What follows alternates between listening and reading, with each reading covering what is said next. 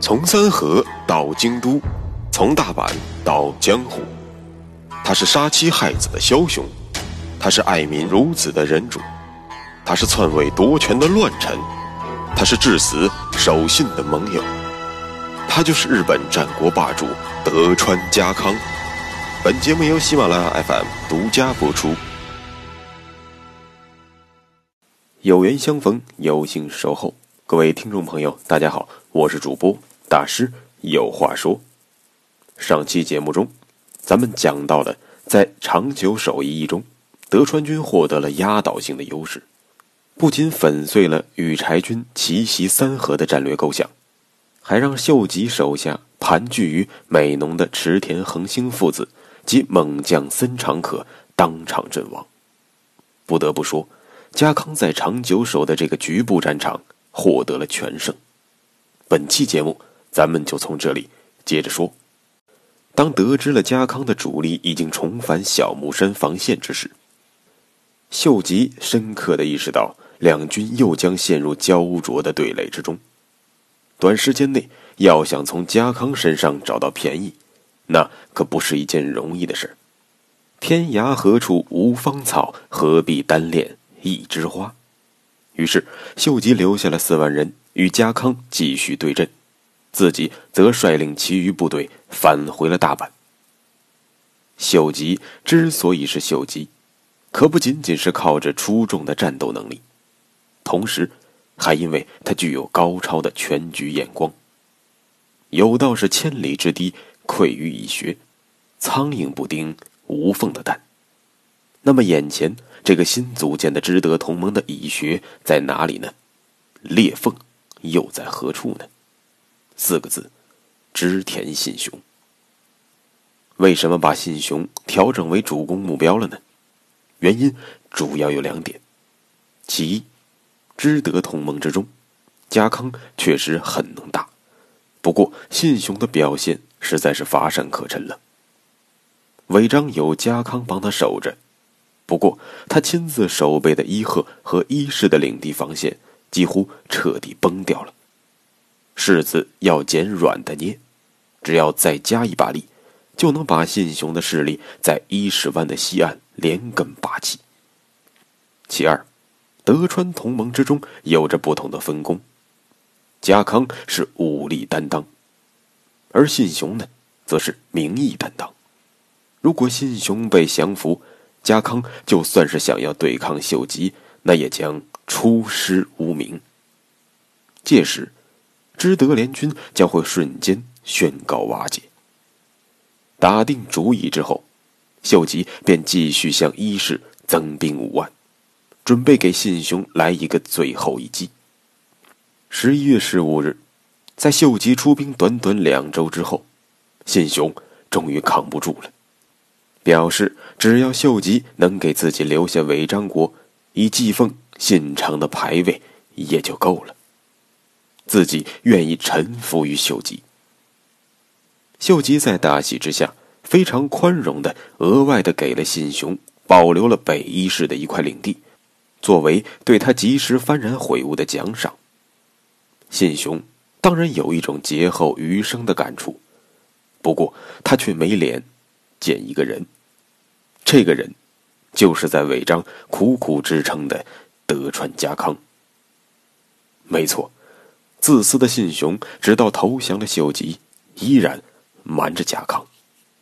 而驻守于小木山的家康，居然是从秀吉派来的使者口中得知了这一让人震惊的消息。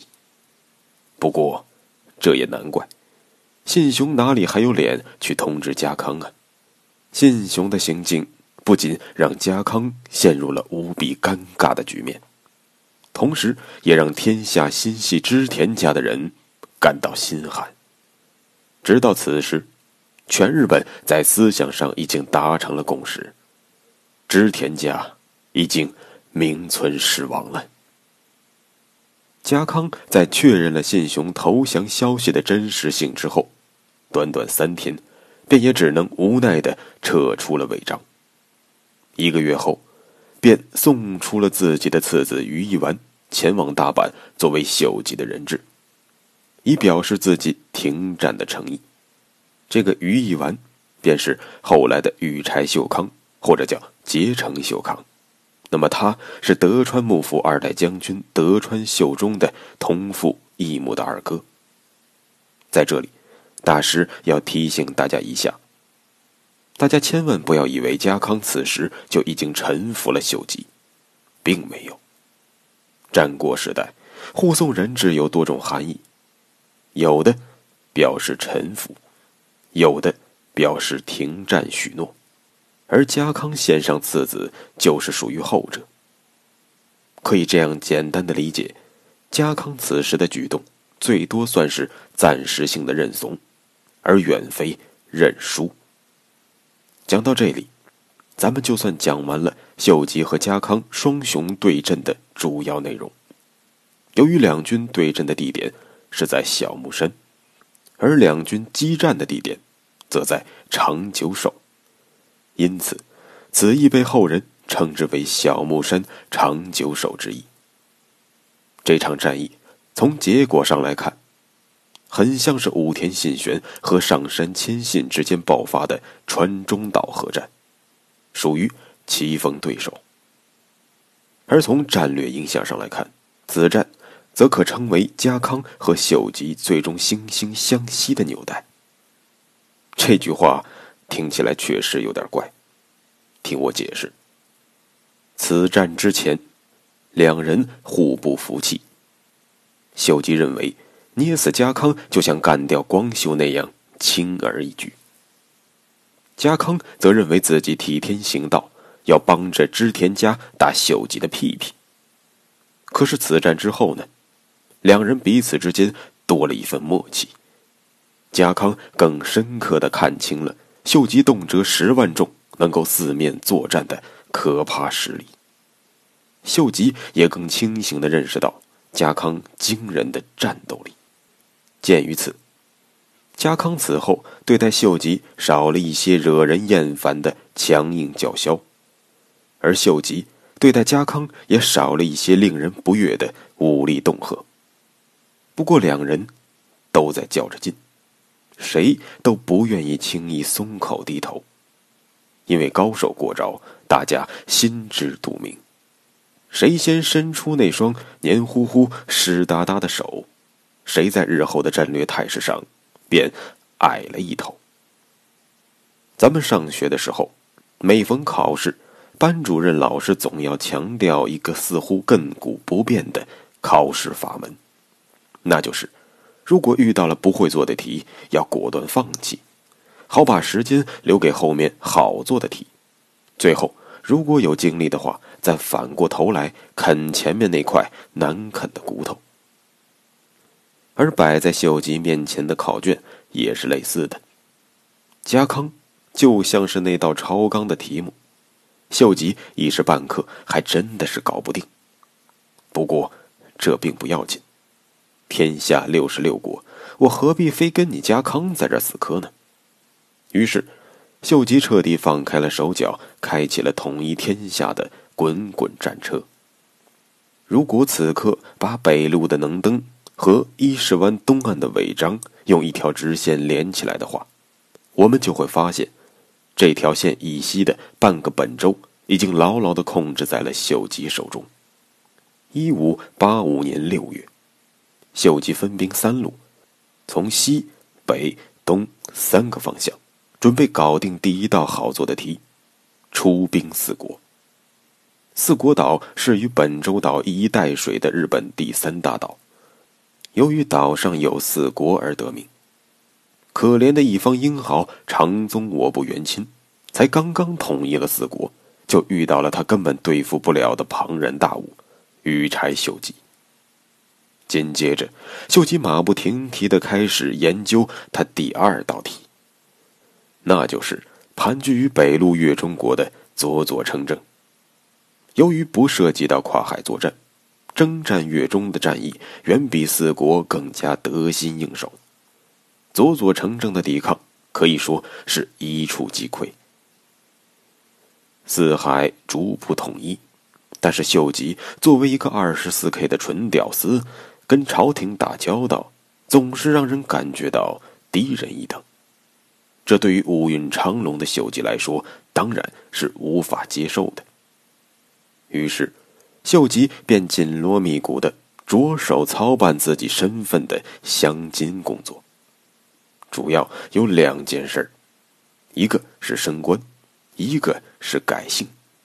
要说升官嘛，作为内大臣的秀吉再往上升，那就是左右大臣以及太政大臣和官白了。信长死前担任的最高职位，也不过就是右大臣。不过，大家或许能够体会，越是屌丝，就越怕别人看不起。那么，秀吉可是要证明自己超越了先君信长的伟业，怎么能满足于跟信长当年平级的待遇呢？因此，左大臣和右大臣，那他就不会考虑了，而剩下的。只有太政大臣和官白，这两个官位都相当于宰相，或者叫摄宰，凌驾于百官之上。不过，在这个选择的过程中，秀吉的屌丝情节再次发挥了作用，促使他选择了官白作为自己的目标职位。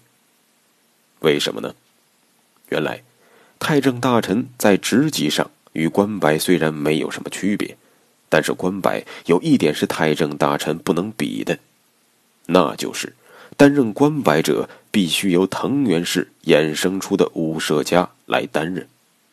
说白了，你想出任关白，不仅要看你的威望和功劳，还要看你的血统。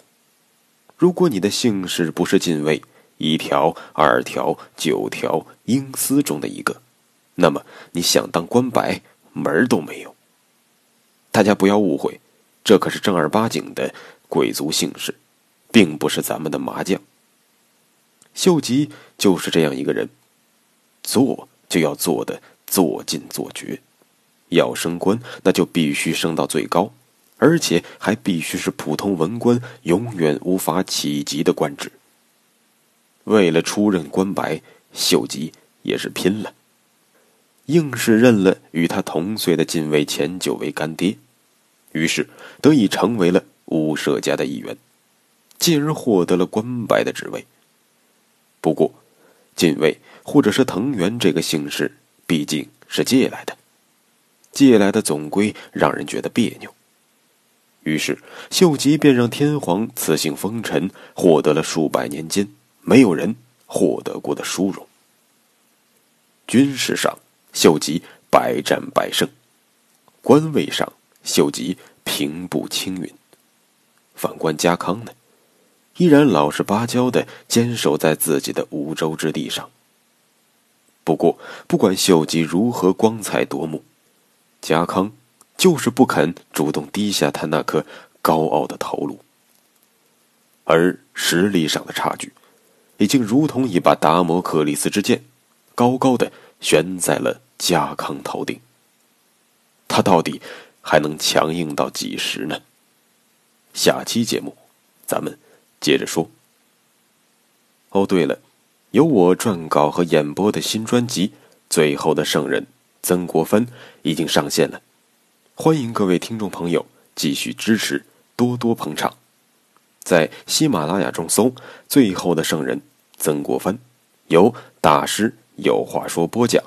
也就是了，欢迎各位听众朋友多多留言转发，每条留言大师都会认真阅读，并会尽量逐条回复。好了，下期节目咱们再见。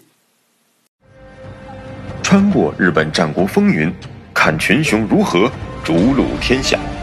欢迎订阅日本战国霸主德川家康，带你揭秘他的崛起之路。